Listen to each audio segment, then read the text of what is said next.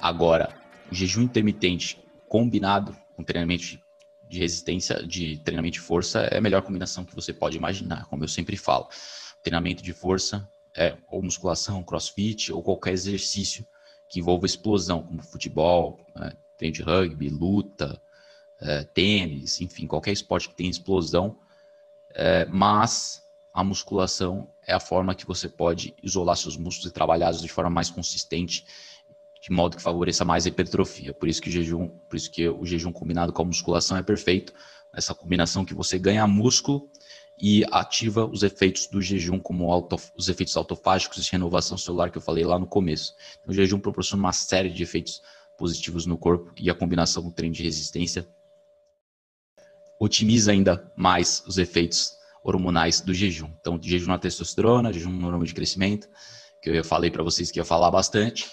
É, então, tem um mito muito comum é que o jejum impede o crescimento muscular é, ao diminuir os níveis de testosterona. Então, realmente, esse é um mito, porque é só em casos de restrição calórica severa em que, um, que o, a testosterona começa a baixar.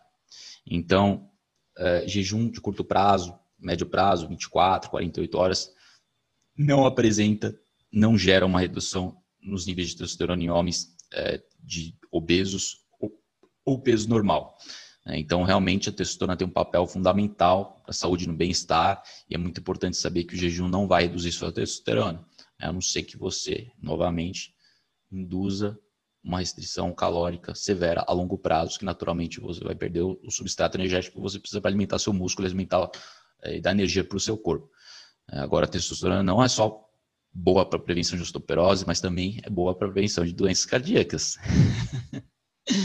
e muita gente não sabe. Aliás, pensa-se o oposto. É amplamente divulgado aí por, por ser responsável por aumentar doenças cardíacas, a suplementação de testosterona, mas nada poderia estar mais longe da verdade.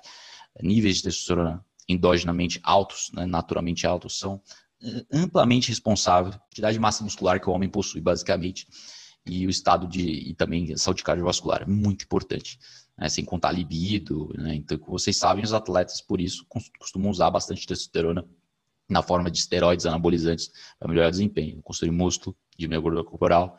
Esses são todos os efeitos da testosterona. Então, embora seja considerado uma forma de doping na maioria dos esportes, os atletas fazem. Né? O Comitê Olímpico Internacional proibiu, né? classificou como doping os testosterona já faz um bom tempo, mas os atletas continuam usando porque realmente o aumento de desempenho é muito, muito preponderante. Então, essa crença dos ciclos atléticos de que curtos períodos de jejum podem fazer com que os níveis de testosterona despenquem é realmente fácil. Né? Por isso, muita, muita gente se absteve do jejum achando que não era uma coisa sustentável para atletas, mas isso é falso. Né? É falso porque tem estudos que comprovaram que essa afirmação é falsa. Então, aqui tem um estudo aí com, com obesos. Então, vou ler aqui para vocês, pessoal. Então, foi um estudo foi com o objetivo de averiguar os níveis de testosterona após um jejum, tanto para pessoas com gordura corporal adequada quanto para obesos. Então, vou ler o estudo para vocês aqui. É, o estudo se chama Eixo Hipófise Testicular em Homens Obesos durante jejum de curto prazo.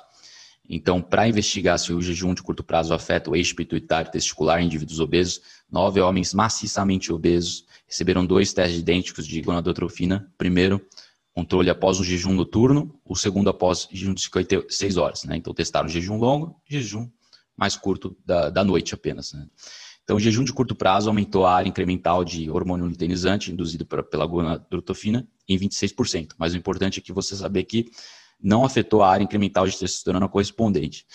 Então, o jejum de curto prazo em obesos não afetou a área incremental de testosterona correspondente. Não aumentou a testosterona, uh, mas também não diminuiu.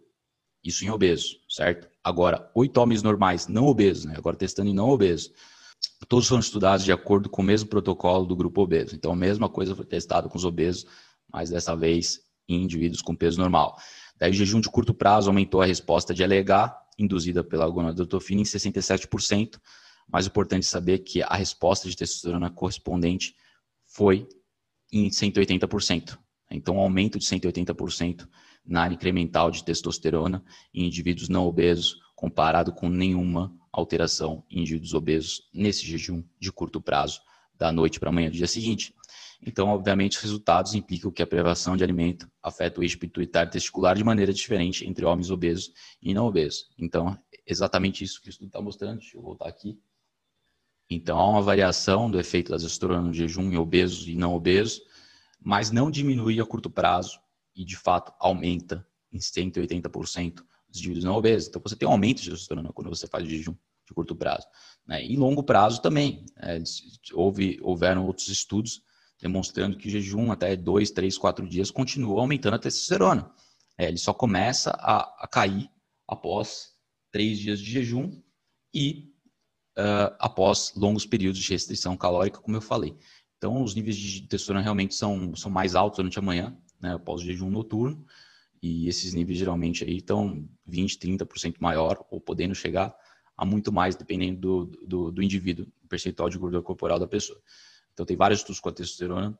Né? Então, eu estudo aqui com, com a testosterona e o jejum mais longo, uma queda incremental no nível de testosterona ao longo de nove dias de jejum.